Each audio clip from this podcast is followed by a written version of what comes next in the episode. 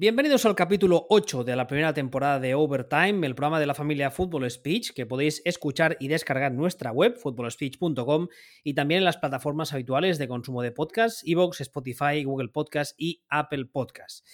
Creo que si a la mayoría de los que estáis en el día a día de la comunidad os digo bigote sexy, sabéis perfectamente de quién hablo. Una de las mitades, no sé si la mejor, de la pareja más troll y a la vez más querida de este mundillo, una vez tuvo un blog que duró como dos entradas, seguidor de los Vikings, digo, de los Cowboys, y el hermano gemelo secreto y malvado de Garner Minshew. Con todos vosotros, Alexander Cardador, o como se le conoce en los bajos fondos de la comunidad, Garcho. ¿Qué tal? Hola, muy buenas, Willy, ¿qué tal? Eh, ya la primera en la frente, ¿eh? sin ni, dejarme esperar ni nada, ¡pum! Sin invitarme a cenar, sin preliminares. No, no, no, exactamente, ahí, ¡pampa! Sabía que te, iba, que te iba a gustar. Porque eres de los, de los Cowboys, ¿no? Hemos quedado. Soy de los Cowboys, soy de los Cowboys. ¿Cómo estás? ¿Qué te cuentas? Pues bien, aquí que he dicho, a ver, ¿cómo puedo bajar eh, de audiencia este programa nuevo que ha sacado Willy? Eh, el, Willy Bistuer presenta a Willy Bistuer animando a Willy Bistuer y nada, he dicho, pues que menos que aparecer, ¿no? Así que pues aquí estamos, dando un poquito por saco, ya sabes. Vamos a joder un poco el caché del programa, ¿no? Claro, a bajar el nivel ya. Oye, a ver, te preguntaré lo mismo que le pregunto a todo el mundo de entrada, que es eh, ¿quién es Garcho? Porque claro, hay mucha gente que quizá no te conozca, yo creo que serán pocos ya a estas alturas, pero oye, hay gente pato en esta vida, así que cuéntanos un poco quién eres. Bueno, pues eh, Garcho es un muchachito normal, una persona sin malicia, un poquito cabrón, y un tanto pícaro, ¿no? Pero que bueno, que no tiene, o sea, no tiene maldad, que tiene buen corazón. Eh, no, a ver, eh, pues... Perdón, perdón. Pues sí, sí. Bueno, lo de buen corazón, lo de malicia, bueno, no te voy ni a preguntar. Eh, sobre el bigote, por cierto, no voy a decir mucho porque, bueno, ya le has echado unos buenos piropos tú, eh, no creo que haya que añadir más, no me extrañaría que saliera una cuenta de Twitter el bigote de Garcho o una cosa así. Eh, pero bueno, no estamos aquí para hablar de mi bigote, eso es un ente propio. Eh, Garcho, pues es un, lo que he dicho, un chavalote. Yo me sigo conseguir un chavalote eh, pues de Zarauz, ¿no? Vasco. Ya sabes que los tejanos nacemos donde queremos. Pues yo elegí y dije, a ver, Euskadi, Texas, más o menos parecido a, su, a su símil. Y dije, pues bueno, pues voy a nacer aquí. Y nada, pues desde hace ya siete años y pico estoy por Londres, ¿no? Viviendo mi vida y, nada, pues intentando, pues eso, eh, no ser muy troll, intento ser mejor persona, pues un poco como me llamo él, ahí el bigote también, ¿no? Claro, claro, claro. Eh, no voy a añadir nada más. a ver, la, pregunta también es un poco obligada, que es um, cómo descubres tú el fútbol, porque tú y yo nos conocemos desde hace un montón de años eh, con la tontería y hará casi 15 o más, ¿no? Eh, no sé si tantos, pero eh, más de 10 seguro, lo cual ya lo, ya lo convierte en una, en una paciencia bien grande. No sé si para tu parte o para la mía. Yo creo que, por tu parte, pero madre mía, qué mayores somos ya. Eh, ¿cómo, alguien, claro, en, este, en, estos programas, toda la gente que, que, invito, que son gente de aquí, la pregunta también es un poco obligada, porque claro, es un país en el que el fútbol americano, digamos, que es como, ya sabemos todos lo que es, es un deporte muy minoritario y cuando alguien llega a él y además no solo llega a él, sino que demuestra que le gusta muchísimo, como es tu caso o el mío, la pregunta es, ¿cómo narices se te ocurre mm, ponerte o, cómo, descubres este deporte? Bueno, pues eh, creo que las influencias eh, eh, iniciales fueron siempre, pues creo que como mucha gente, ¿no? tanto o descubrirlo por casualidad o como fue mi caso, eh, un poco por esa eh, eh, pues exposición que tenemos por parte de películas y series americanas, a, ya sea ese momento épica del deporte o de, bueno, de un hilo argumental que te enseñan, ojo, pues que se pegan aquí de tortas, que si este chico, el guaperas, tiene que conseguir esta jugada, no sé qué pasa, historias de la vida. Y bueno, un poco a raíz de eso y después, sobre todo en, cuando llegué a la universidad, fue cuando lo exploré un poco más, más que nada porque, pues bueno, pues tenía un compañero de habitación, porque yo estaba en un colegio mayor que, había estado en Estados Unidos y pues en su época, creo que era en high school, o bueno, el equivalente obviamente a high school, eh, pues, pues había estado en Estados Unidos y me explicó un poco el sistema de Downs, digamos que me picó esa curiosidad que tenía yo que nunca llegué a entender de las películas, pues me dio un poco en plan de, mira, pues esto pasa aquí, esto pasa allá. Y nada, y luego fue, una vez sabiendo un poco eso, me compré un balón, empecé a enganchar alguna conexión de Sportmanía, porque lo veíamos en, la, en el colegio mayor en el que estaba. Y nada, pues, pues una cosa lleva a otra y lo de siempre, entre la curiosidad que creo que siempre he tenido y, Y bueno, pues la espectacularidad del deporte, ¿no? Pues, pues eso, pues una cosa con otra, empiezas a entenderlo, empiezas a lanzar tus primeras mandarinas, eh, te enseñas, no sé qué tal, y bueno, pues al final, pues, pues lo que no te va a extrañar, eh, acabas picado por esa por, esa, por ese insecto que es la NFL, ¿no? El fútbol americano en este caso, y, bueno, pues ahí tiras millas y pues, pues aquí estamos, ya ves. Aquí, allí en la universidad, de hecho, conocí a mi otra media naranja, que es Juan Nuere, eh, mi bro, así que pues sí, eh, pues eso, una tras el, el, espacio-tiempo se plegó sobre sí mismo y, se completó con la unión de vosotros dos y entonces ya ahí todo bien. Tal cual, es un poco como dos tontos muy eh, tontos que cuando, cuando Harry encontró a, no me acuerdo cómo se llama el otro, no sé cómo se llaman ahora mismo, pero... pero Ah, no. No, no, sé, da igual, como sea. Eh, pero sí, es un poco que tenía que ser y la verdad es que aunque hayamos pasado bastante tiempo separados eh, después de tantos años y tal, por cosas profesionales o laborales o de la vida, eh, sí, seguimos siendo igual de subnormales, como decimos nosotros, con la P mayúscula, porque es que somos tal para cual, es que vamos.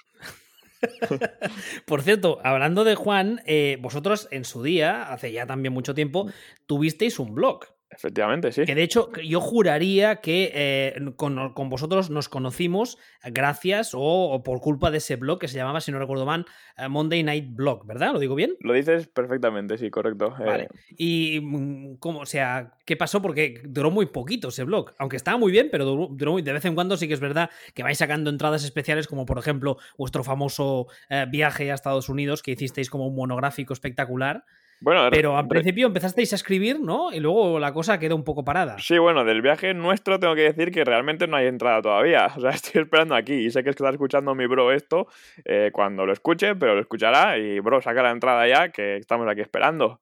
Eh, porque lo que es la nuestra no hay entrada de momento. Eh, sí que está empezada porque he leído como el primer día y medio así ahí en Dallas, pero por cosas laborales y tal, pues no se da, obviamente con todo este tema coronavirus, depende de cuando escuches esto, claro, entonces igual probablemente cuando escuches esto sería ya el post-apocalipsis o, no, depende. Ya Todos zombies, además en Reino Unido se empiezan a vacunar dentro de nada, así que dentro de nada pasas a ser garcho zombie. Sí, probablemente, zombilicius, me cambiaré.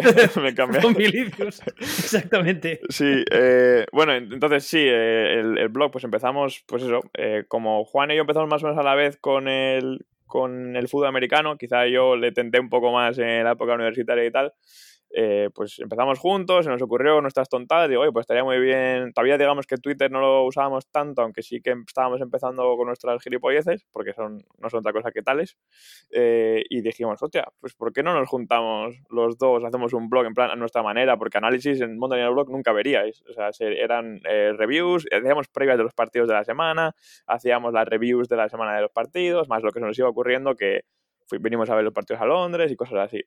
Entonces, eh, pues sí, duró lo que duró, porque entre que él trabajaba, yo estudiaba y al revés, pues al final, eh, bueno, iba a decir que la madurez nos alcanzó y tuvimos que dejar, ¿no? Pero más que la madurez nos alcanzó, nos pilló la vida de adulto. Y ya sabes que esto es, pues bueno, pues entre una cosa y otra, pues no sé cómo vosotros, como tú y más gente sacáis tiempo para esto, porque porque es tremendo. Y bueno, ya pues por la desgracia pues lo empezamos dejando, pero eh, quiero pensar que en cosas de Twitter y, similares pues seguimos siendo igual de trolls que siempre, ¿no? Sí, en el, buen sentido. Esto es un poco como los, como los hackers, que hay hackers, ¿cómo se llama? Hackers blancos, ¿no? De caballeros blancos. A ver dónde te metas ahí, a ver en qué jardín te quieres meter tú ahora. No, que me refiero que sois un poco sois trolls, pero trolls en bien. Sí, bueno. Hay trolls en, trolls en, mal, hay mucha gente con mucha malicia y mucha mala leche, pero vosotros en el fondo no. Y eso que a mí, por ejemplo, Juan de vez en cuando cuando se aburre me mete también a mí. Bueno, pues creo que le mete a todos. A todos, a ver, yo creo que lo mejor y a nosotros mismos, o sea, nosotros nos hemos A ver, no quiero ser aquí tampoco el Robin Hood de, de la troleada tuitera, pero pero vamos, que nosotros creo que los primeros que nos reímos somos el uno del otro y no, no es que no respetemos nada, simplemente, pues eso. Pues, a ver, hemos cambiado mucho, ¿eh? También, precisamente mm, para antes de prepararme esto y leyendo, digo, a ver qué chorrada escribíamos en el blog y tal. Y leyendo y decía, madre mía, qué, piedra teníamos en la cabeza, pero a saber qué decíamos. hay cosas que, claro, obviamente también la edad cambia mucho, pero, joder, la madre. No sé, quiero pensar que quizá tuvo ese éxito, por así decirlo, porque no leía ni el tato, pero tuvo el poco éxito que tuvo, eh, pues fue, pues eso, por las burradas que no nos guardamos ninguna. Entonces, eh, pues sí, y más que nada yo insto a mi bro a seguir sacando la entrada maldita, más que nada porque, porque me gusta mucho leerlo, me gusta mucho recordarlo Y, el viaje, no a él, a él le veo, lo tengo presente en cada oración. y, y nada, eh, que, a ver, porque ya va siendo hora, que, esto no es serio. A ver si van a pensar que tampoco estoy pidiendo una entrada cada día, pero también en su defensa diré que puede ser un tochazo muy serio, porque... Eso debe decir, ese viaje fue, fue... ¿Cuántos días fue el viaje? Pues creo que de viaje en total creo que fueron 11 o 12, si no recuerdo mal. A mí lo que me sorprende es que no acabarais detenidos en ningún estado por el que pasarais. Sí, bueno, que os dijéramos, no. Ah, vale. O sea, que, que habíais contado, vale. Sí, bueno, a ver. estaría bien contaros la entrada, todos los, detalles ocultos y los secretos. Sí, bueno, a ver, la, la verdad es que no fue tan mal. Quiero decir, eh, sí que es verdad que podía haber acabado mucho peor, pero hay algunas cosas que, que me gustaría que saliera. A ver, no digo esto, que no hay nada, no hay nada grotesco ni nada así eh, morboso ni nada. Eh, simplemente son las gilipolleces de dos personas, pues que no les da. Como dirían en qué vida más triste. Y sinceramente, pues eso, hay momentos que pasamos en, Estados Unidos que es de ser auténticos eh, retrasados, de decir, madre mía, que. de paletos. O sea, paletos, pero no paletos rednecks. Paletos de ser nosotros. Tú que nos conoces a los dos y sabes cómo nos pera la cabeza. Mm, pues imagínate eso en USA intentando decir, que es que vamos, que ya te digo, eh, sí, la verdad acuérdate, que... Acuérdate de que la primera vez que, nos vimos tú en persona, que me llamaste que estabas en Barcelona y me dijiste, eh, estabas con Roger, estamos en los juzgados. Mm. Y mi respuesta automática fue, ¿qué habéis hecho? Sí, No, Acuérdate. sí, no se me olvidará nunca, de hecho, eso. es que me salió, me salió del corazón, francamente. A ver, aparte, tú también has estado, eh, como vives en Londres y con la gente de, Spanish Bowl, que han montado, bueno, llevan ya muchos años, montaron, em, empezaron con una web y tal, y han, han ido creciendo, es un proyecto muy, muy, muy chulo. Y tú has colaborado con ellos, has hecho cosas, digamos, eh, podríamos decir como corresponsal, ¿no? Sí, eh, me, a través de Spanish Ball pues me contactó y porque había estado un tiempo aquí con él, me contactó Nayo, Nayons en, en Twitter Sí, hablamos de él con, con Darío, porque además está, está entrenando con, con, Black Demons y es la persona que nos contó Darío que les lleva las, las redes sociales y que hace un trabajo espectacular. Correcto, eso es. Pues sí, que además es una persona que, que madre mía, es, es increíble también. le echo de menos aquí por Londres porque la verdad es que pasábamos un rato bastante buenos, menos de los que nos hubiera gustado, pero, pero bueno, eh, al caso que, que, eso, que me contactaron y tal, pues como nos conocimos aquí Nayo y yo, y, y bueno, que nos parecía, que me parecía hacer una, primero una entrada para, pues bueno, la gente que porque obviamente bastante gente de España viaja hacia Londres o viene hacia Londres para los partidos, porque bueno, siempre es una manera más fácil, o es más fácil eh, y sobre todo asequible venir a Londres a ver un partido de la NFL, porque siguen siendo partidos de temporada regular. Sí, espera, espera, perdona que te corte, pero quizá hay gente que todavía no lo sabe, la NFL, que eso imagino que ya lo sabréis, monta una cosa que se llama International Series desde hace cinco años, seis, un poquito más, puede ser. Eh, y más, y más.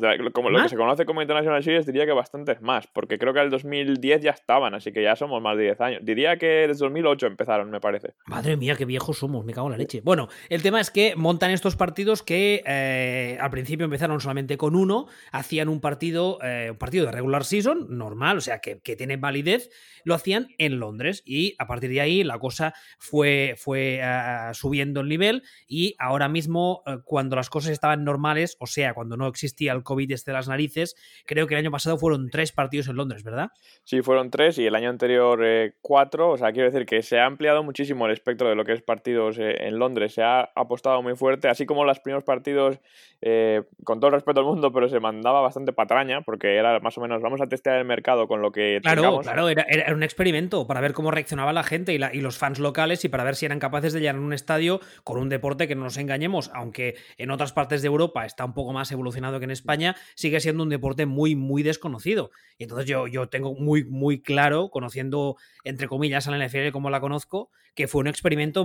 bueno, mandamos ahí unos mataos, ¿no? Mandamos a los, a los perdedores de turno y a ver qué pasa. Y pese a mandar equipos que en su momento estaban en un muy, mal momento de forma y era un partido a nivel eh, táctico y a nivel, digamos, competitivo muy bajo, eh, el estadio se llenó el primer, el primer año. O sea, fue un, fue un éxito rotundo. Sí, sí, y ha sido además eh, éxito en los años eh, siguientes también, porque creo que el récord para Wembley me suena que Wembley es el estadio que utiliza normalmente la selección de Inglaterra para, para, bueno, para sus partidos amistosos o internacionales en lo que es el fútbol, el soccer de toda la vida. Y, bueno, se llegó, creo que el récord está en cerca de 90.000 o unos 86.000 o así aficionados, que no está nada mal para un deporte. Y teniendo en cuenta sobre todo que las primeras filas eh, no se suelen usar porque no se vería casi nada, eh, por lo menos en la sideline. Entonces, eh, creo que es bastante notorio que después de tantos años sigan aquí. Obviamente es una inversión muy, muy fuerte y viendo, de hecho, las International Series como tal sí que empezaron en Londres, se amplió al partido de México que muchos de los que nos escuchan ahora mismo seguramente conozcan y, pero ahora los partidos de Londres tienen sus London Games, quiero decir, eh, es International Series, obviamente, pero englobado dentro de eso están los que se conocen como los London Games. O sea, quieren separar lo que es.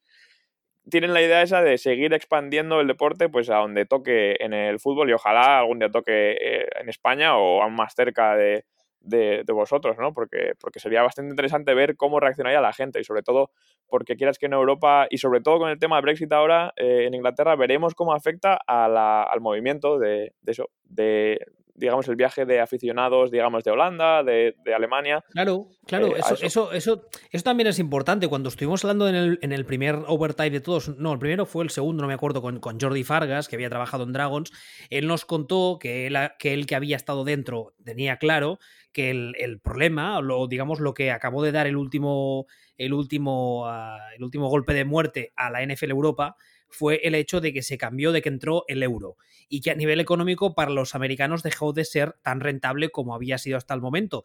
Y en este caso nos, estamos viviendo una situación, salvando las distancias, un poco parecida, mm. porque el Reino Unido sale de la Unión Europea y a nivel económico veremos cómo le, le supone o qué le supone a la NFL, si le sale igual de económico o no y sobre todo porque, claro, es lo que tú decías ahora, ¿no? Eh, las International Series, en este caso los London Games, una de las gracias que han tenido desde el primer día es que movilizan a toda la fanbase no británica, no solo británica, sino europea.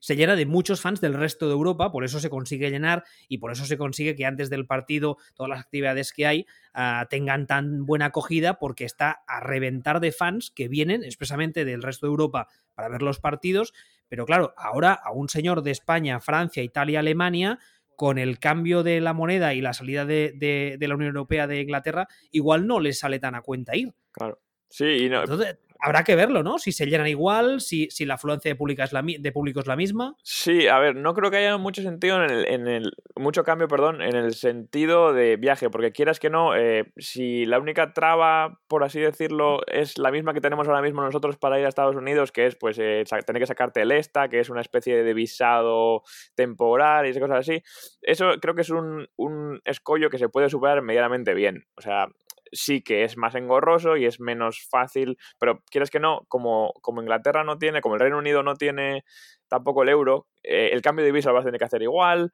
Eh, claro, eso es verdad, no había caído en quiero decir que eso no cambia en verdad, sí que cambia a nivel de pues, restricciones que puedan tener el país o, lo fácil que sea o que sí, o bueno, o cosas de impuestos que sea muchísimo más caro venir por, por X motivo, ¿no? Cosas que ya se nos escapen totalmente de este overtime y de, de la vida en general.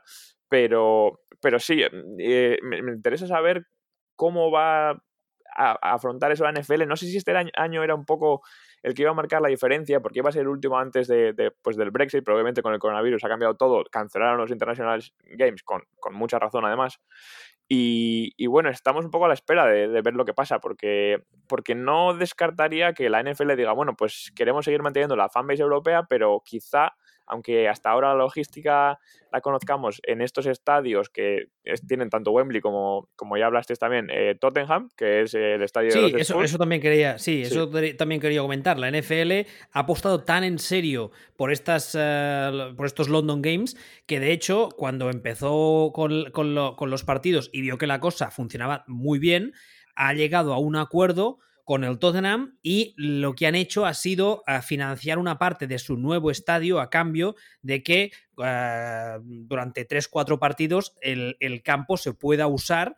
No solo que les den permiso para usarlo, sino que además está condicionado para, entre muchas comillas, convertirse en un estadio NFL. Entre muchas comillas. Sí. Que eso, eh, eso es algo que, evidentemente, te dice muy claro lo fuerte que apuesta la NFL por estas eh, series eh, internacionales o series, no sé, London Games, ¿no? Sí, y además, ¿no? Que, he estado en, ambos estadios. Wembley siempre me parece una maravilla porque, sobre todo, tema eh, transporte, pues te plantas ahí enseguida, es un metro, bueno, o varios metros, pero que vamos, y, un tren también es la alternativa. Entonces, quiero decir que es muy fácil llegar y es un estadio grande, ancho, espacio, pero sí se nota que es muy soccer, en el sentido de, pues tienes bastante. Lo que es en el terreno de juego, digamos que es menos está como menos eh, estás menos encima de la acción, por así decirlo, porque normalmente en el fútbol está pensado para que haya entre el saque de banda y, y las, y las eh, primeras filas que haya una especie de separación, no como un foso, como digamos, como otros estadios que ha habido eh, en el pasado, pero, pero lo que sí que me gustó y mucho del de Tottenham, el de los Sports, es que que, me sentía dentro del ambiente. O sea, eh, no sé si es por la formación, o sea, por la configuración del estadio en sí, que es, digamos, más bombonera en el sentido de todo más arrejuntado, que me, que me recordó también bastante al Soldier Field en ese sentido. Digamos que estás más encima de la acción eh, y por cómo sonaba el estadio me pareció bastante, bastante más interesante y muy bien hecho por parte de la NFL de poner dinero ahí, porque creo que el ambiente, el ambiente perdón, que se creó eh, en el partido al menos que estuve yo, que fue el Raiders Bears, eh, fue espectacular. A mí yo me acuerdo salir de allí con una experiencia totalmente grata, más incómoda para llegar, pero bueno, también te permite otras cosas que es, pues bueno, entre el camino de la estación que te toque llegar al, estadio, pues bueno, lo tenía muy bien amenizado con, una serie de actividades, con una serie de, pues bueno, de, juegos, digamos, para los aficionados que, que, lo, que lo amenizaban un poco, ¿no? Quizá peor para un día de lluvia, como estamos aquí acostumbrados en Londres, pero, pero bueno, que muy bien, ¿no? En cuanto a espectáculo, yo desde luego disfruté muchísimo y eso que el partido pues tampoco es que fuera la, bueno, pues la leche, ¿no? A, mí hay una de las cosas, esto lo he hablado muchas veces en Twitter con mucha gente, yo creo que con lo que estamos contando ahora está claro que la NFL eh, tiene muy claro, valga la redundancia, que tiene que apostar por la internacionalización porque su producto, pese a que es un producto muy doméstico, muy americano, eh, en el mundo en el que vivimos hoy, que está muy globalizado y que tú tienes fans de la NBA, de la NHL y del, y del béisbol, desde, desde Wichita hasta Pekín, si tú no te conviertes en un deporte global, vas a perder eh, una parte muy importante del mercado. Y creo que la NFL, además son los reyes del marketing, de eso también hablamos en el día que traje a, Enric, eh, desde el punto de vista ah, del producto de imagen que venden, ellos lo tienen muy claro. Pero una de mis quejas, eh, yo cuando trabajaba en Dragons y tal, hace muchos años que, eso lo, dije, es que nunca he acabado de entender por qué la NFL, o sea, no acabo de entenderlo, sí que lo hago, pero mi queja es que creo que se centran mucho en, el Reino Unido eh, porque para ellos es fácil por una cuestión idiomática, ¿vale?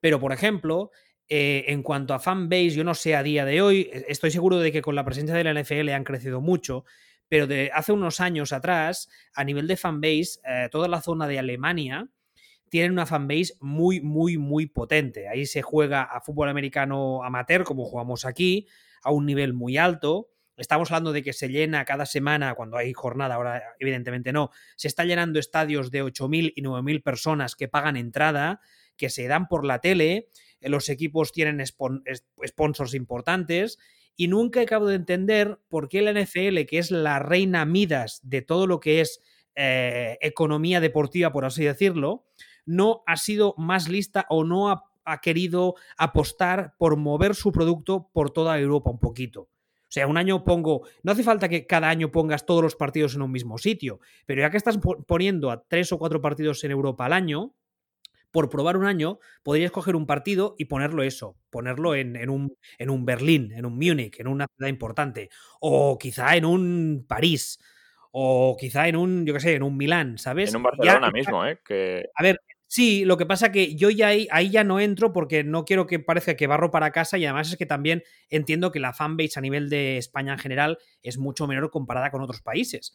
Pero, por no creo que tenga nada que ver. Para la NFL no me parece que eso sea su aliciente. Obviamente, si van a querer una fanbase que esté asentada para asegurarse por lo menos un, digamos, 60% de, de, pues eso, de cobertura en el estadio, pero eh, teniendo en cuenta lo cerca que queda Europa de todo, o sea, de Europa en sí, eh, no creo que sea mucho problema, pero perdona que te corte, pero es que creo que aquí es importante eso, que, y sobre todo por tema clima, a veces quieres que no en septiembre, octubre, porque siempre se tienden a jugar estos partidos octubre, eh, principios de noviembre como mucho, pero para que no haya muchas implicaciones de playoffs y no les hagan viajar eh, mucho a los equipos. Entonces, eh, no descartaría tanto Barcelona, porque creo que en, Estados Unidos también se conoce bastante la ciudad como tal y bueno, por cultura siempre tienen esa pues, idealización de, la vieja Europa y tal.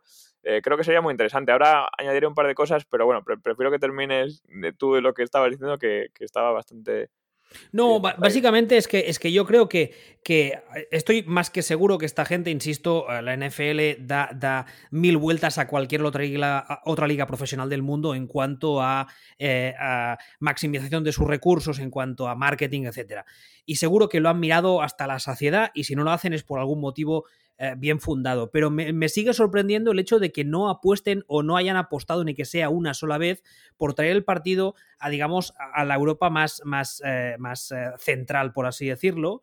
Y que además, si, si tú que así entiendo yo las International Series, los London Games, llamémoslo como queramos, si tú lo que quieres es llenar ese partido de muchos fans de muchos sitios diferentes, porque te interesa que una sola experiencia digamos, infecte, por así decirlo, al máximo de gente posible, si tú coges ese partido y, lo metes en el medio de, la Europa continental, en eso, ¿no? En una Alemania, por ejemplo, tienes mucho más fácil que la fanbase que llega a ese partido y que la repercusión por extensión sea, digamos, manche o, infecte a más países. Al menos así lo veo yo. Eh, lo veo yo sobre todo eh, eh, desde el punto de vista, que yo he sido entrenador muchos años, he trabajado también con el, con el Team Europe y tal, y, viendo la salud del fútbol en el resto de países, mm. que digamos, si lo cogemos hablando en términos de salud, el fútbol español sería UCI, en plan, estoy mal pero sobrevivo, y el resto de países serían estado de salud óptimo en algunos casos. Pero no sé, e, es una cosa que nunca acabo de entender por qué. Insisto, seguro que tienen sus motivos más que bien fundados, pero a mí se me escapa. Se me escapa. Sí, a ver, eh, creo que la NFL sinceramente no quiere o no le interesa. Eh, no entiendas esto como, oh, no quiere expandirse, porque es justo lo contrario. Obviamente quiere expandirse y quiere llegar a cuanto más aficionados, porque a cuanto más aficionados, más dinerito. Porque yo aprovecho para recordar la plataforma de afectados de Fanatics, que es todos los que hemos comprado merchandise en la NFL, porque, madre mía, la de mierda que sacan, que, yo como un tonto, y mucha gente más, eh, dices, voy a caer porque esto es una maravilla. Oh, qué gorrita nueva. Uy, la han puesto como la de Stacy Malibu en Los Simpsons, que tiene el gorro nuevo, pues igual cada cosa que saquen, tocotó. Pero, a ver, eh, yo creo que la NFL no quiere porque está muy cómoda en el sentido de, obviamente, no tiene la... Eh, eh, pues, el, ¿cómo se dice? Joder, ahora no me sale tú. no tiene el, pues el, problema idiomático, obviamente va de inglés a inglés, y me parece que para los americanos es muchísimo más fácil eso, les da cierta comodidad que, que ellos sabiendo que la gente va a viajar igual de Alemania, porque, porque una cosa tiene que tener clara, que, que si de Alemania es verdad que tienen tal fanbase, mm, no les va a importar viajar a ver a un equipo de la NFL a Londres, porque se aseguran que la poca, que, que, te digo que también estando aquí en Inglaterra he visto bastante, bastante gente y también piensa que trabajan bastantes americanos aquí. Entonces, sobre todo en la City y cosas así, eh, en los días de domingo que vas a verlo pues, a un sports bar o que vas a verlo al casino, como solía ir yo hasta cuando hasta que se podía, pero bueno, más que nada porque ah, era, pero más que nada porque era cerveza más barata, yo soy así, yo me tiro a las gangas. Eh, pues, pues se ve que está, o sea, que está lleno. Es que hay veces que no te puedes sentar porque que está absolutamente lleno. Entonces, eh, mm, Fans de los Vikings, ¿no? ¿Dices? Calla. No me metas en estos líos. Más. Ya me meto yo solo. ya me, basta y me sobro. Eh, jo, qué día. En fin. Eh, luego me defiendo.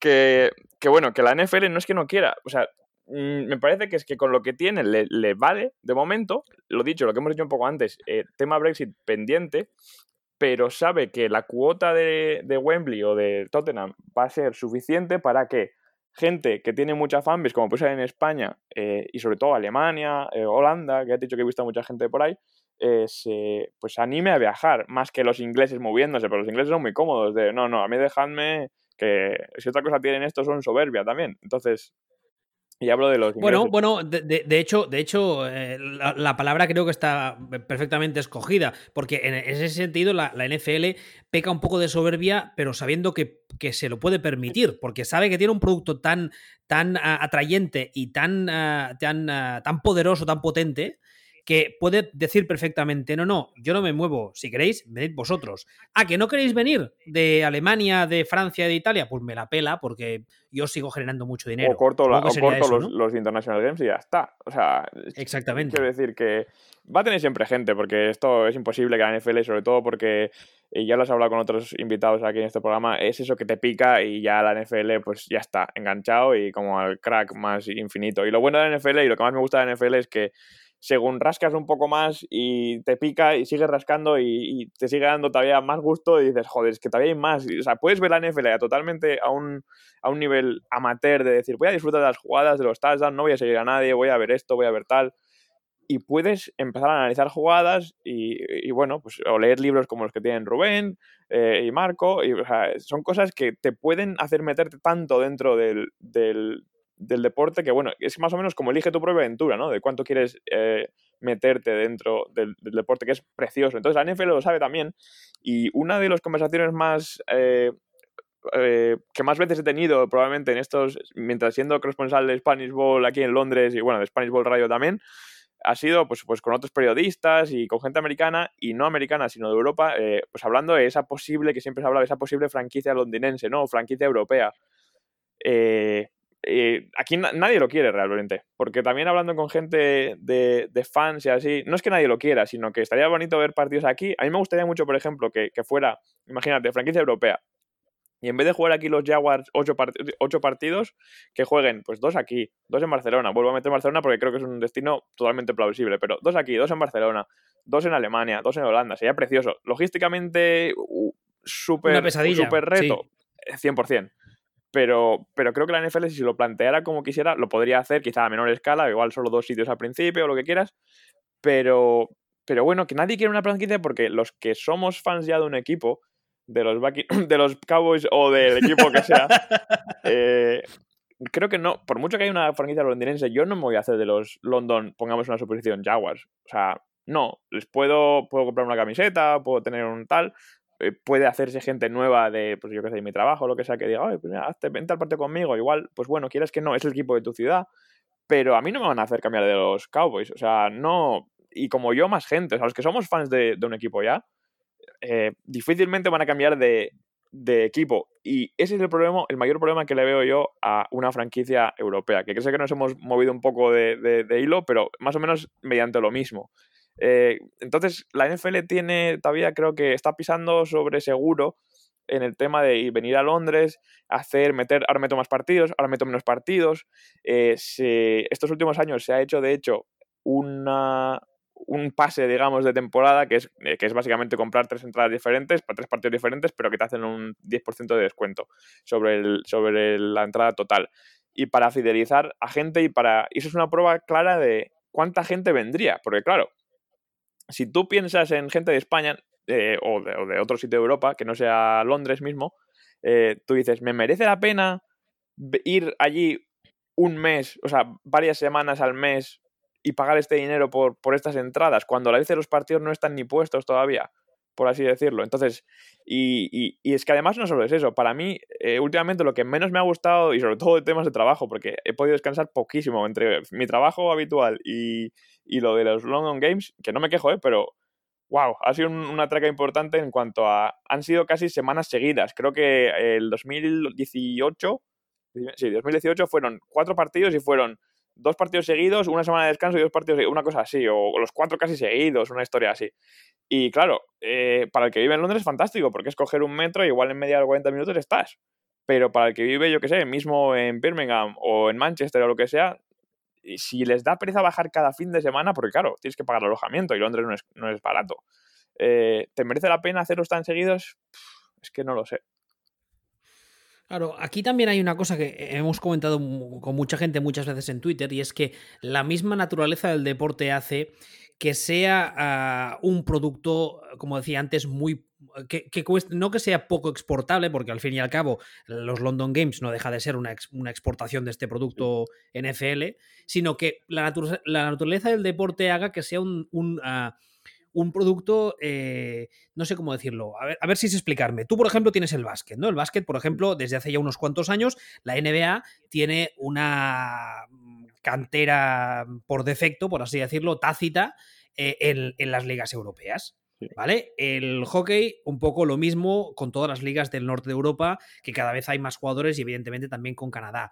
El béisbol, hay un montón de países latinoamericanos, tú conoces el béisbol mucho mejor que yo, que lo sabes, y los rosters de los equipos de las Major, Leagues están llenos de jugadores de origen latinoamericano y, y, no solo eso, sino que además tanto el hockey como el, como el, eh, como el béisbol tienen un sistema de, farm leagues, un sistema de, estas ligas, eh, digamos, de, desarrollo, que en el caso del béisbol, por ejemplo, yo, y eso en su día hablándolo con gente de, digamos, de dentro de la NFL, por así decirlo, me lo, me lo, habían dicho, es, es la, auténtica envidia de la NFL, es lo que tiene el béisbol, que tú tienes a los eh, Red Sox, por ejemplo, que tienen una liga de equipillos más o menos locales de su zona, que es una liga mantenida, por así decirlo, por los Red Sox y que tienen, no tienen un equipo ahí. O sea, no tienen un filial como puede tener el soccer en Europa. Tienen ocho equipos.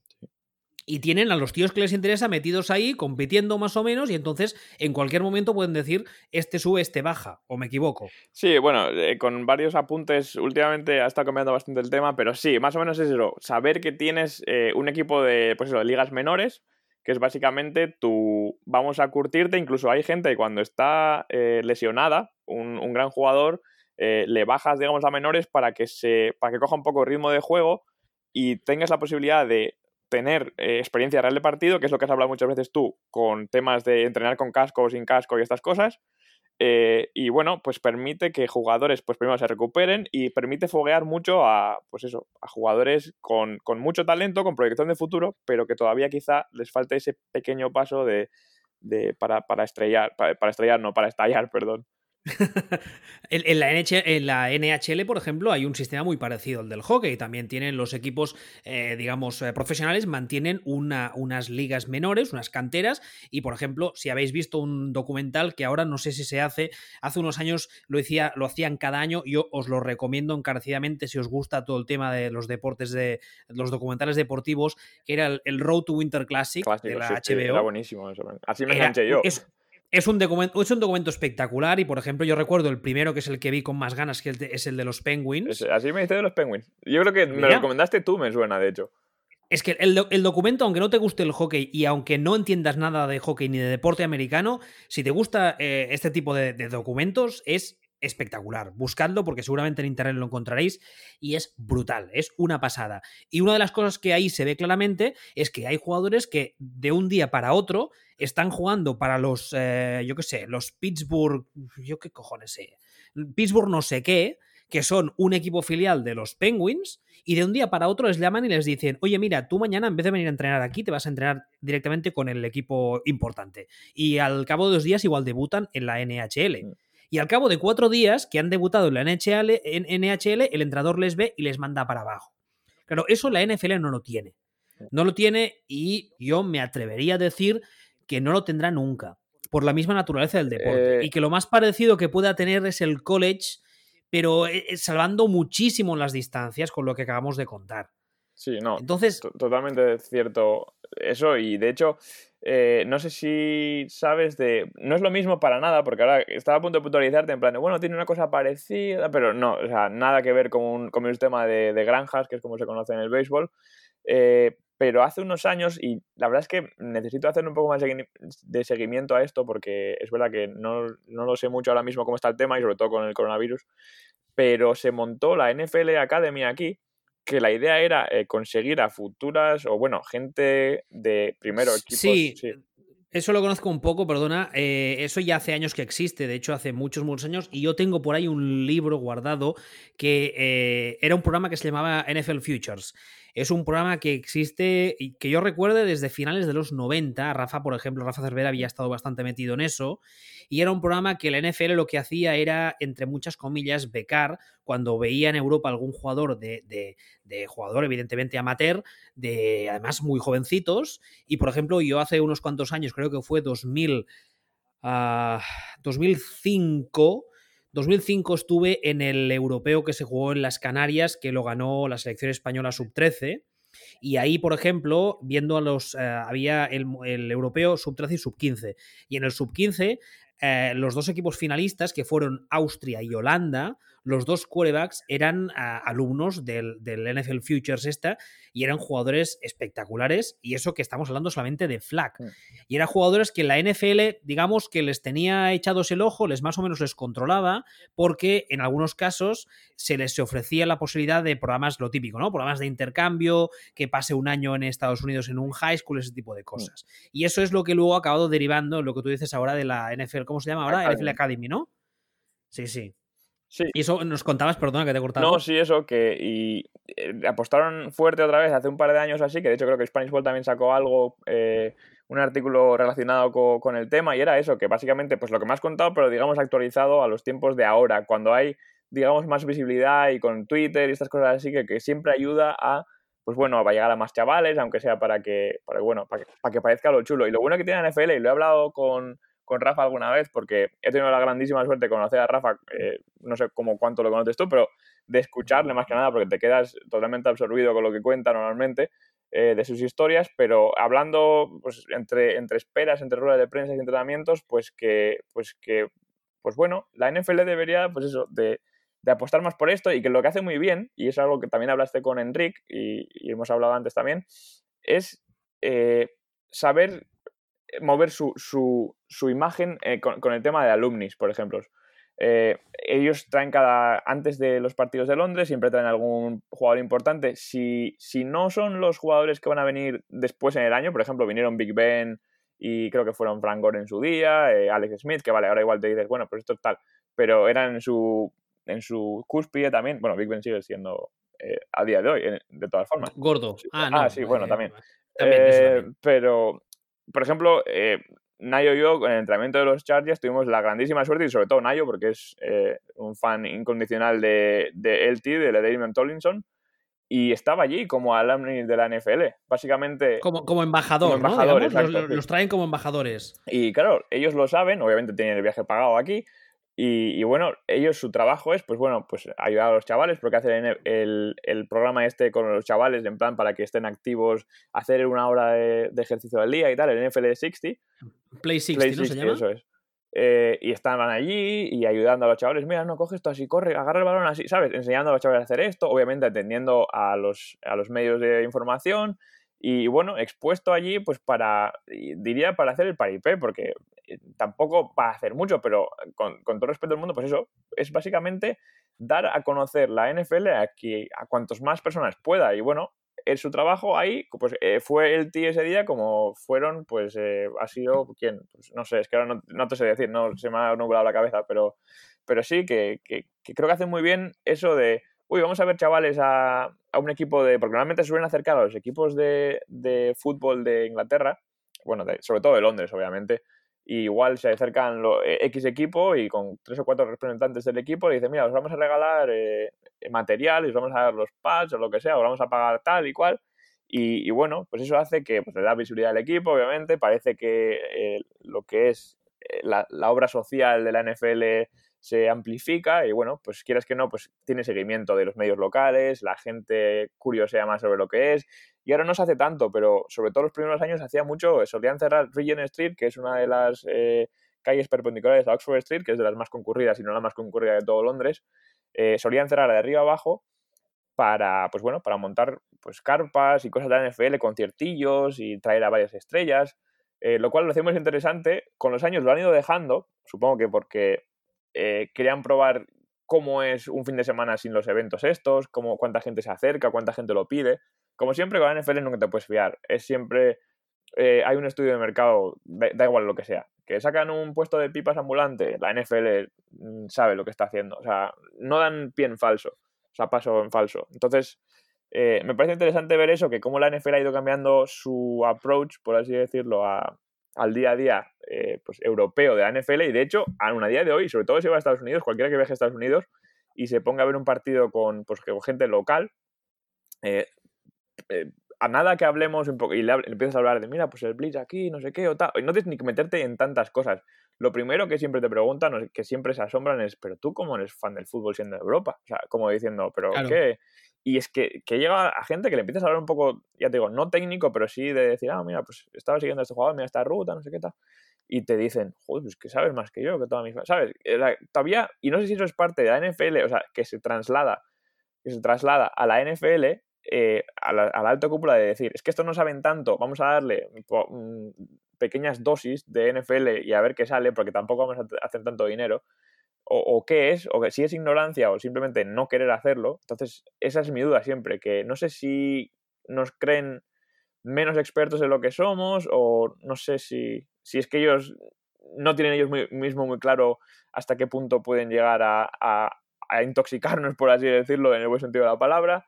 Entonces, pues bueno, es interesante saber cómo va aquello. Pero bueno, lo que más divertido es, y esto tengo que decirlo así, así, eh, lo más divertido es de ser el corresponsal o de estar aquí haciendo el gambitero, como se, como se dice en, en, los NFL Games, es eh, pues estar con la gente que viene de España y sobre todo los que se dejan entrevistar, o bueno, que es más que una charla que una entrevista, porque a nosotros obviamente no nos pagan por esto, pero sobre todo yo no soy periodista, entonces eh, claro, las preguntas que haces o, el approach que le haces, pues es diferente, ¿no? Entonces. A ver, perdona, Garner Minshew tampoco podríamos decir que es quarterback, pero el, el flow le llega, le, le, lleva lejos. Pues en tu caso un poco lo mismo, ¿no?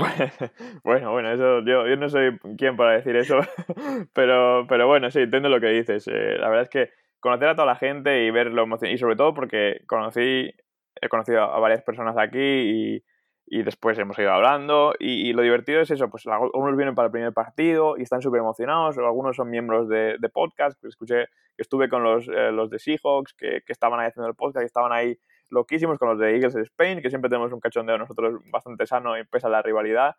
Y, y nada, pues es gente que he conocido en persona aquí, que ya conocía antes de Twitter, tú sabes cómo va el tema, y ah, es, una pasada, ¿no? Al margen, obviamente, de poder charlar con estrellas actuales de la NFL e incluso alguna leyenda, que es, pues bueno, y ver algún que otro culo, que eso, sin más, la verdad, pero, pero, pero sí, bueno, ventajas y un honor, la verdad, es que ser parte de todo aquello, la verdad. Y sobre todo de que Marshawn Lynch me hablara, es, de aquello estoy orgullosísimo. me asustó también, o sea, tú escuchas esa entrevista, fue mi primera entrevista, bueno, no mi primera entrevista del día, pero sí en mi primer partido y, y claro, dije, voy a echarle huevos, voy a decirle, a ver, aquí. Y claro, después de la derrota que tuvieron los Raiders, además, porque cayeron, que según entró al vestuario, estaba ahí Al, eh, Al Davis, no, eh, Mark Davis comiéndose una naranja con una cara de mala hostia que digo, madre mía, cualquiera se acerca a decirle algo y nada, luego que vas preguntando, estaba ahí Marshawn Lynch sonriendo, era lo único que le daba igual todo. Y digo, es que tenías que verlo. Y digo, bueno, lo voy a preguntar. Y, vamos, mi entrevista, por no decir mis cuatro preguntas, eh, si no tartamudeo 180.000 veces, madre mía. Pero bueno, eso, eso que me dio. La verdad es que fue divertido porque al día siguiente me empezaron a llegar tweets en plan de que un, eh, un beat reporter de, de, Seahawks había escrito que se había hablado Marcial con, con un reportero español, no sé qué, que si solo pensaba en las mujeres de no sé qué, buah, en plan, bueno. Y yo diciendo, pero ¿qué me estás contando? Es curioso porque ahora que estamos hablando de todo este tema de, las eh, International Series London Games y tal, eh, hay una cosa que aquí los que son... Eh, los que son fans del fútbol americano, especialmente aquí en, en, Cataluña desde hace unos cuantos años, lo conocen, que es que la NFL, como decíamos, tú bien decías ahora, nunca da un paso en falso. Ya hemos dicho muchas veces que es una grandísima maquinaria de hacer dinero y, es, es la, la, liga profesional más rentable del planeta, o sea, de cualquier deporte que haya. Y resulta que esta, esto que se hace ahora, el germen de esto, o sea, el primer, la primera intentona, eh, si tiramos atrás y buscamos, eh, encontramos que se empezó a probar en los años 50 que ya empezaron a probar cosas así eh, entre Canadá y México, mm. ¿vale? Y entonces, durante lo, de los más o menos de los 50 a los 80, la cosa es como muy intermitente, iban haciendo partiditos, ahora aquí, ahora allá, siempre son partidos de precision, en este caso hablamos siempre de partidos de, de precision o incluso de exhibición, pero a partir del 86 ah, ya la cosa ya pasa a ser más estable, ya se conoce como la, American Bowl, y eh, hay algunos años que hay varios partidos. Eh, todos fuera de Estados Unidos y, por ejemplo, aquí en Barcelona, cuando la época de los Dragons en el 93 y en el 94 eh, hay, hay, dos partidos. Por ejemplo, a mí me consta que Ignasi, creo que es el, el, del 94, estuvo por ahí, no sé cómo se metió y siempre contaba que los linebackers tenían unos cuellos que parecían, vamos, armarios roperos. Y, y, esto de las American Bowls sigue hasta el año como tal, hasta el año 2005. Luego ya empiezan los, las International Series y es cuando la NFL coge la experiencia de todos estos partidos eh, internacionales, por así decirlo, y la aplica a lo que hoy conocemos como las International Series. Es un poco para, para, para acabar de, de, matizar lo que tú decías ahora, ¿no? Que la NFL realmente cuando hace algo es porque lo tiene estudiadísimo y pensadísimo y sabe que le va a salir bien. O sea, es que yo, yo sabía de la existencia de las American Bowls porque en su día, habiendo trabajado en Dragons, por ejemplo, yo recuerdo que en la entrada de las oficinas eh, había una camiseta de Jerry Rice eh, enmarcada, firmada por él, que la firmó en, una, en, la American Bowl que vino en Barcelona, en la del 93, eh, que enfrentó a los Niners contra los Steelers. Pero es que echas la vista atrás y resulta que te encuentras que esta gente está probando la mierda esta desde los años 50. Claro, Es que es la y, leche. Y lo que es, a mí lo que me fascina también, pues tú dices, ah, claro, tú viste una camiseta de Jerry Rice, Jerry Rice, perdón, firmada y ahí dices, ¡guau! Eso es como un tesoro. Y para un fan de los Niners, imagínate pero que nos conformamos con. Yo, yo, perdona, yo recuerdo que al principio, cuando empecé a trabajar en Dragons y iba a las oficinas, yo la veía que estaba colgada ahí. No, no, perdón, no estaba colgada. La tenían de pie en el suelo porque no sé por qué nunca la habían colgado y estaba enmarcada en plan bonito y tal. Y yo, eh, uno de los primeros días que fui, que fue cuando conocí a Juan Jiménez, yo le dije que no me atrevía ni a tocar el marco, porque además para mí Jerry Rice fue uno de mis primeros ídolos deportivos y no me atrevían a tocar el marco de la camiseta porque, claro, era la camiseta de Jerry Rice. sí, sí. Y pues, pues, pues igual, es que es eso, nos confirmamos con muy poco en el sentido de los que somos fans y ya casi es que es está fuera de todo razonamiento eh, lo que nos hace la NFL y obviamente muchas otras factores en la vida, pero creo que la NFL es eso, ¿no? Es, ostras, un, un cromo firmado por no sé quién o una camiseta firmada por no sé cuál. Y tú, para ti, es un tesoro que la gente no valora eh, porque dices, es que no está tan enferma como nosotros, por así decirlo. No, y porque, y porque son fans de un deporte que, lo tienen muy fácil. Porque tú eres fan del, fútbol europeo y, tú vives aquí y pones la tele o pones la radio y estás todo el puñetero día eh, con noticias y con información y con partidos. Y ojo, a día de hoy lo tenemos mucho más fácil de lo que teníamos hace 10 años y ya no te cuento hace 20. Porque gracias a las redes sociales y a la explosión de Internet, al streaming y tal, hoy en día como fans lo tenemos extremadamente fácil. Pero sí que es verdad lo que dices tú. Y, solo para cerrar el tema este de las American Balls como curiosidad, cuando decimos que, logísticamente traer un equipo a Londres puede ser complicado y tal, en el año 99, una de las últimas American Bowls que se jugó, enfrentó a los Denver Broncos contra los San Diego, entonces Chargers, y se jugó en Sydney. en Sydney, Australia. O sea, tela marinera, lo que tuvo que ser, moverte hasta ahí, los dos rosters enteros, todo el material tela marinera. La gran mayoría, evidentemente, son, pues mira, por ejemplo, en los años 90 hay unos cuantos en Europa, tenemos Londres, tenemos ah, Berlín, eh, Londres otra vez, Barcelona, incluso Dublín, luego hay muchos, hay muchos en Japón, porque eso no lo sabe la, la, mayoría de la gente no lo sabe. En, en Japón hay una hay una liga que se llama, o al menos se llamaba la, la J-League, J-League si no recuerdo mal, y en su día era una liga que cada equipo estaba financiado por una empresa. Y el equipo llevaba el nombre de la empresa, ¿vale? Por ejemplo, había los IBM no sé qué, o los eh, Panasonic no sé qué, por decir algo, ¿vale? Y entonces los equipos jugaban entre ellos. Y de hecho, ah, hace ya unos años que se, se realiza un mundial de fútbol americano que, bueno, los jugadores son, creo que son de high school, no son elegibles ni de, ni de, ni de college. Mm. Y eh, creo que hace dos, tres años o quizá un poco más, Japón le ganó la final a Estados Unidos porque son, eran, o al menos, eran un equipo tácticamente, como son los japoneses, muy ordenado. Y lo que les faltaba, por ejemplo, en tamaño, lo suplían en velocidad y en técnica. Y en, Japón hay una base, una fanbase NFL bastante, bastante importante. Yo conocía, mira, de NFL se me escapaba un poco, o bueno, de fútbol americano, pero sí que, por ejemplo, son loquísimos del béisbol, que es deporte nacional sin duda. Que, bueno, siempre se dice que es un poco por como después de la guerra, obviamente hubo muchas bases americanas ahí, o bueno, mucha, mucha Bueno, como en, como en Alemania. Como en Alemania, que se quedó allá y, y, al final, pues bueno, entró que se otra influencia, parece que no, pero sí, sí. Es curioso.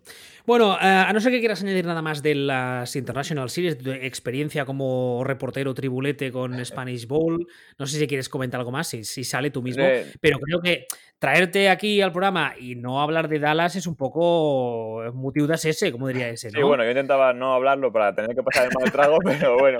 Sí, bueno, para cerrar el tema de Spanish Bowl solo diré que, bueno, eso, que es, es un placer poder que cuenten conmigo en ello y la verdad es que la confianza que que han puesto, pues bueno, pues se agradece muchísimo, aunque yo siempre digo que no me lo merezco, pero en fin, eh, que, que, nada, que sigáis viendo los partidos, que es lo más divertido de todos.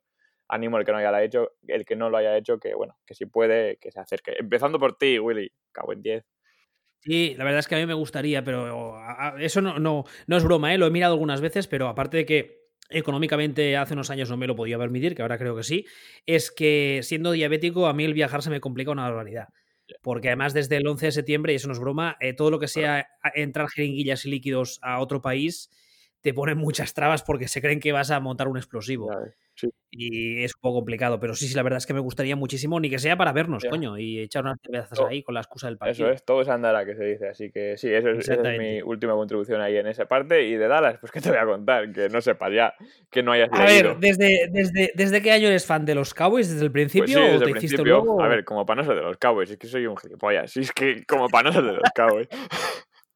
Pero, pero exactamente, o sea, yo por ejemplo, yo recuerdo, y hay mucha gente que le pasa, recuerda el, motivo, el momento en el que dice, vale, yo me considero fan de esta gente. ¿Cuál fue tu motivo para ser fan de Dallas? Lo, he explicado alguna vez, eh, y ahora cuando te lo digas seguro que te ah, acuerdas. ah, que tú te acuerdas, vale, vale. Sí, pero por eso te la tiro para que... Vale, vale. Eh, los Simpsons, los Simpsons. Yo...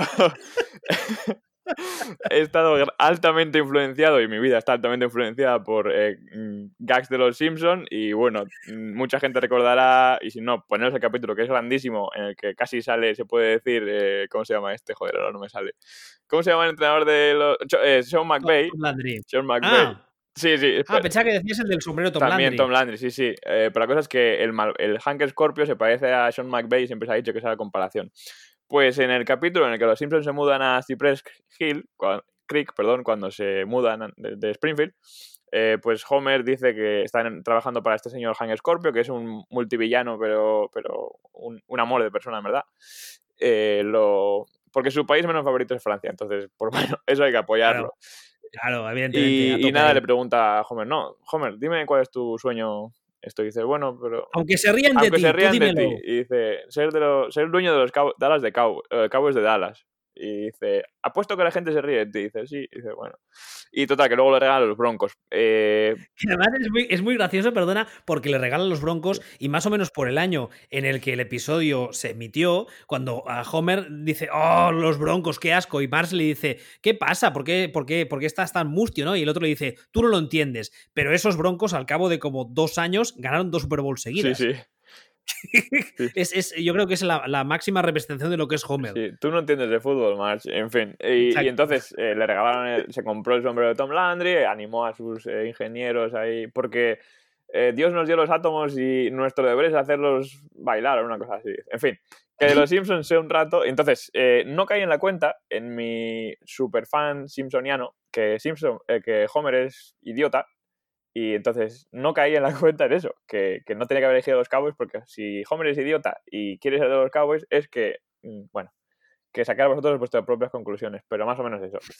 Y, nada, bueno, pues luego fue empezar a seguir eh, el tema con los Cowboys y pues eso, pues Tony Romo, siempre era Antonio Ramiro con las risas, Romoceptions y bueno, uno que se acaba encariñando, ya sabes que una vez te pega con un equipo, pues como que tiras para adelante, ¿no? Eh, hasta que aparezcan los bike.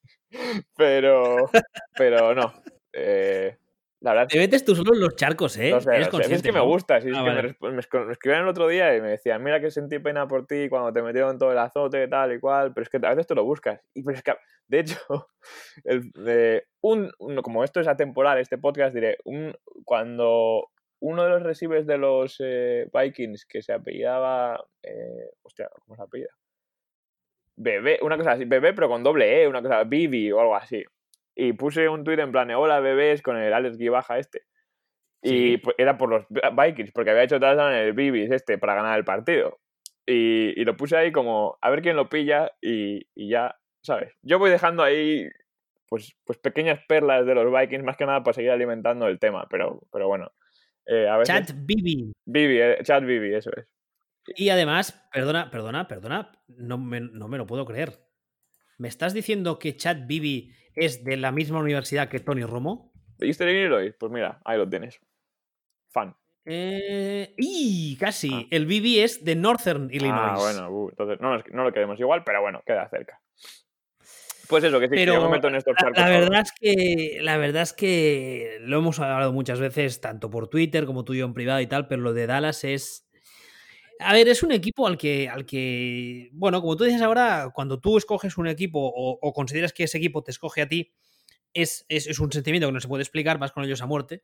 Pero el caso de Dallas es eh, si no existieran los Dallas Cowboys, habría que inventarlos. Ahora mismo es un sobre acto de fe, de todas formas, de los Cowboys. Un poquito sí, un poquito sí. Pero sobre todo, si no existiera Jerry Jones, habría que inventarlo. Sí, Jerry Jones es el anticristo, lo que es en el fútbol, el antifútbol. Sí, pero la, coña es que a nivel de. A nivel de, de, o sea, como owner de los Cowboys, sí que es verdad que lleva unos años que está más relajado. Sí. Está más han parado los pies, ¿eh? yo creo que le han medicado fuerte para que. No sé si le han medicado fuerte, pero, pero de hecho se sabe que ha estado dando más protagonismo al hijo, a Stephen, porque, porque eh, entiendo que Jerry Jones es el primero que sabe que no va a vivir eternamente, esperemos. Entonces algún día va a faltar y la franquicia se entiende que va a pasar al hijo. A la hierba, ya sabes. Sí, nunca muere. Pero, pero a, nivel de, a nivel de negocio, digamos, eh, de hecho, es uno de los máximos responsables de que la NFL esté en Los Ángeles a día de hoy. Sí. Porque a él se le puso entre ceja y ceja y no paró hasta conseguirlo. Y, digamos que eh, es uno de, uno de los tres o cuatro owners más influentes dentro de la NFL. Y cuando Jerry Jones acostumbra a querer algo, las más de las veces lo consigue. Sí, para bien o para mal. Para bien o para mal, pues correcto. Sí, a ver, eh, esa parte de Jerry Jones no la voy a cuestionar porque es verdad que sí que ha movido muchas cosas, incluso ha hecho cosas a favor del espectáculo, de incluso en Dallas mismo lo ha amenizado todo muy bien para que eso sea una experiencia. Lo que sí que encontré como crítica, el par de veces que he, estado, que he tenido la suerte de pasar por allí, es que eh, gente que se veía que eran fans de verdad, los del típico de de toda la vida afuera y tal, decían que, sobre todo me acuerdo del primer partido se me quedó grabado, me dijeron, eh, los fans de verdad estamos aquí fuera cuando los ricachones están ahí dentro. Y fue algo que luego dentro se, se nota. Eh, y voy a intentar ser breve con todo esto de los cabos porque no quiero que se alargue mucho el programa, ya me he alargado bastante. Pero. Como tú quieras, ¿eh? si quieres rajar, no, no, pero a, lo que voy es que. Eh, dentro del estadio siempre me ha parecido que es un poco lo que se conoce en el fútbol soccer, yo creo que como los piperos, ¿no? De que son aficionados, pero que no mucho, y cuando van ganando que el equipo ganando se ve mucha gente, viene animando, y luego cuando no van tan bien las cosas. El, tribunero del Barça de toda la vida. Sí, o del Madrid, que siempre se dice los piperos del Madrid, los piperos del Madrid. O por lo menos donde escuché yo la palabra pipero, que vete tú a saber. Pero. que a lo mejor me lo inventé. Pero eso, que es una pena que gente, pues bueno, más, digamos, acérrima al equipo se quede un poco fuera, que pasará en todos los campos, ¿eh? porque la NFL, si algo no es, es barata. Eh, cualquier campo que te quieras meter y ahora con los ticket holders y todas las cosas así, depende de qué estadio quieras ir, buena suerte, buena suerte. Entonces, esa parte me duele porque estaría bonito tener a Dallas con, pues, con gente pues, pues que de verdad que lo sienta y que lo haga así. Pero bueno, que no me voy a meter en este jardín porque es que en verdad no va a cambiar, no tiene que ver con el equipo. Ahora, si nos metemos en, temas eh, eh, pues, deportivas, por los Cowboys, pues bueno, llevamos un par de años que, bueno, bastantes años que, tal, que, es que no hace falta ni que diga cosas. Pero, pero bueno, últimamente la lesión de Dak obviamente no ayudó nada. Eh, tenemos a Mike McCarthy, que supongo que es una de las cosas por las que querrías preguntarme. Y, para mí, de momento, no ha hecho. Mira la risa, qué jodido. Y. dices, no, es que no ha hecho nada, mira lo que está haciendo, qué tal, qué cual. Ya, pero es que para mí la ofensiva la lleva Kellen Moore también. Por lo menos lo que son las decisiones. No estoy disculpando a McCarthy, eh, cuidado pero porque también lo suyo se las trae. Pero... No, no, de, hecho, perdona, el, el, tema es que antes de empezar esta temporada eh, se filtró y era, y era sabido, sabido, que Kellen Moore es un poquito el ojito derecho de Jerry Jones, al que quiere un poco hacer crecer dentro de la franquicia, considera una mente moderna de fútbol, bla, bla, bla, y eh, darle las riendas del equipo en unos años. Pero, pero bueno, si realmente el responsable último o máximo de llamar las jugadas ofensivas este año es Kellen Moore, ahí tenemos un problema. Sí, mira, para mí hay varias cosas. Uno, eh, lo que dices de que Jerry Jones quiera, lo, hemos hablado tú muchas veces en otros, con otros entrenadores, de hecho. Jerry Jones quiere a ese yes man, a esa persona que le diga sí a, todo y que básicamente quiere hacer una especie de ser el coaching desde el palco. Y lo sabemos tú y yo, lo sabemos eh, Media Dallas y lo sabe la NFL. Es un owner muy intervencionista. Demasiado. y bastante poco, como has dicho tú antes, eh, últimamente. No sé si ya te digo la medicación o por lo que sea, pero, pero aún sigue estando ahí. Entonces, hemos, ha sido razón por la que hemos tenido, tuvimos a Wade Phillips, que es un magnífico eh, coordinador defensivo, pero como head coach dejaba que desear porque no era tan valiente, por así decirlo, creo que era muy conservador en ese sentido. Y... es e, e, por lo mismo que, en su día Jimmy Johnson le dura dos telediarios. Y, luego Bill Parcells más de lo mismo. Bill Parcells dijo, desde Bill Parcells sabemos que dijo ya Jerry Jones, no pienso que nadie se me suba, no pienso permitir que nadie se me suba a la parra aquí y, y no. Y desde entonces tenemos eso, a Wade Phillips, tenemos a, a, Jason Garrett, que intento olvidarlo de mi mente, y ahora tenemos a, y ahora tenemos a McCarthy, pues que bueno, que lleva un par de años sin entrenar, que quieras que no, fuera de la NFL, por mucho que él te cuente que ha estado con no sé quién y no sé cuántos, viendo partidos, analizando y preparando playbooks, pues no es lo mismo, porque, porque no es lo mismo. Necesitas acción real.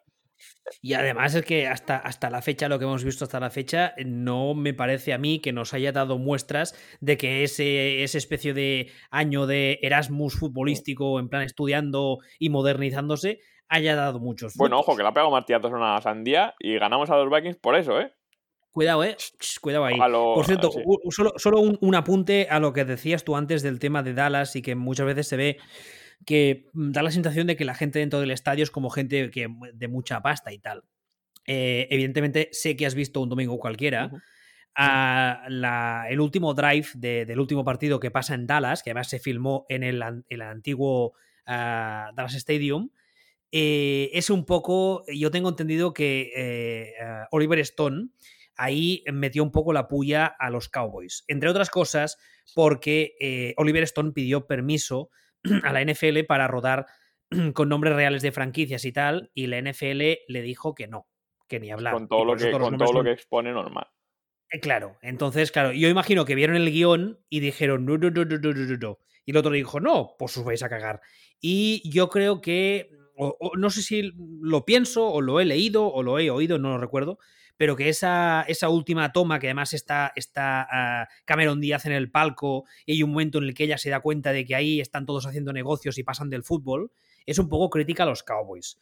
Y de hecho, otra crítica que se hace habitualmente a día de hoy a los Cowboys es que el estadio se ha construido como una gran meca del entretenimiento, con muchos asientos, con muchos eh, jumbotrons y que el estadio se saca y puedes convertirlo en sala de conciertos y no sé qué y no sé cuántos pero que ahí falta lo que sería el... El, aroma al fútbol, sí.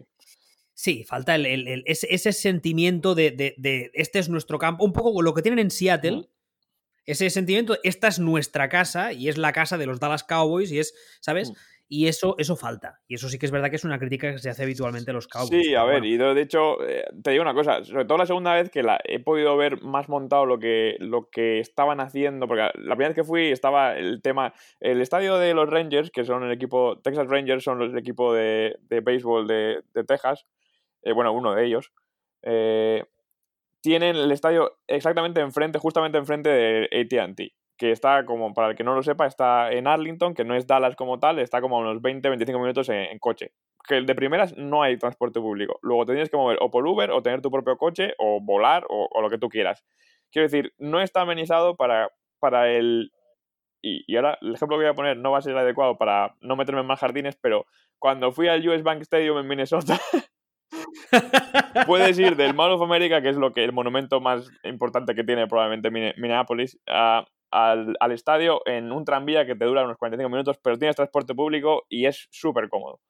Eh, pues como lo que hablaba de Wembley antes, igual. Pero en Dallas es que no tienes, no hay madre. O sea, es que o pagas muchísimo por un Uber, sobre todo para salir de allí, o no tienes nada. Entonces, lo que ahora han montado por ahí en Arlington, aparte del nuevo estadio de los Texas Rangers, porque lo han hecho al lado, o sea, casi, está casi pegado, bueno, un poco lo, que hablábamos con Pijus de estos nuevos eh, diseños que se convierten en, zonas deportivas y entonces si, si la, ciudad tiene equipo de las majors o tiene equipo de NBA, se, se crea un complejo inmenso deportivo con los campos más o menos cerca y en, medio tienes restaurantes, tienes cines, tienes tiendas, hoteles. Y de hecho fue donde hicimos el bueno, el no, el postpartido, eh, mi bro y yo, después del de Alas, y bueno, aquello fue un escojono, unas pantallas gigantísimas eh, aquello, bueno, no voy a ni contar. A ver si sale la entrada, es otra puya aquí a mi bro.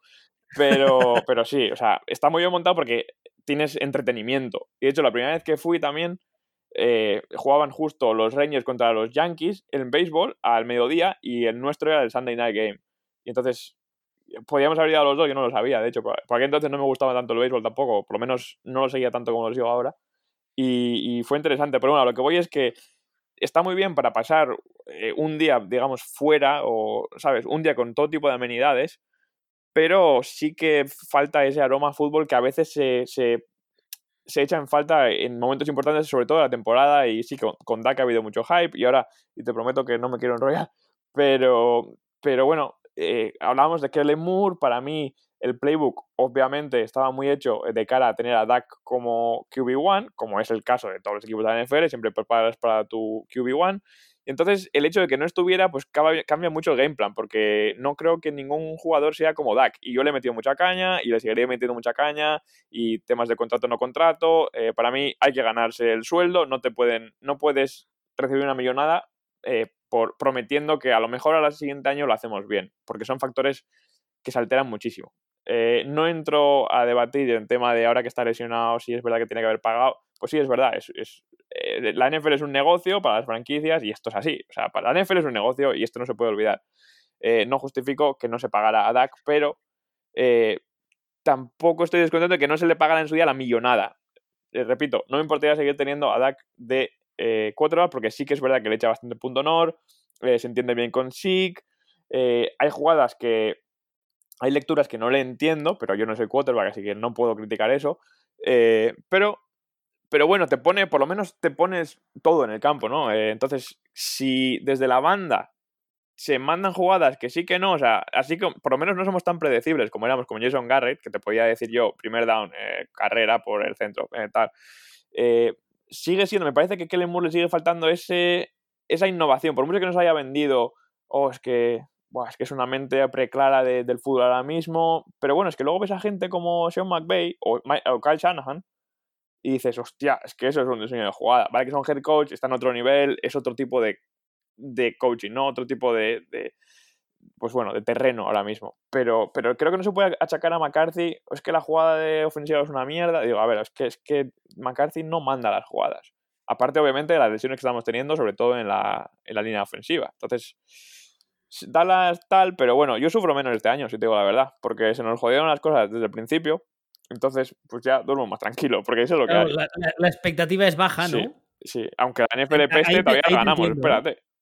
Ahí te entiendo, ¿eh? Porque con Houston me pasa un poco lo mismo. Es que Bill O'Brien, vosotros también. No sé qué pasa en Dallas con los equipos. Yo creo que debe ser el agua o algo. Tiene que tener algo que el agua que sale del grifo y vuelve la gente imbécil o pues algo. Tiene que ser, tiene que ser los, Jones y los Magner, los dos owners, familias de owners, se les puede dar de comer aparte. pero bueno. Oye, pues si no quieres añadir nada más, por mí yo lo dejaría aquí. Sí, no, yo, yo por mí también, porque soy capaz de enrollarme sin decir nada. Así que, pues muchas gracias, lo primero.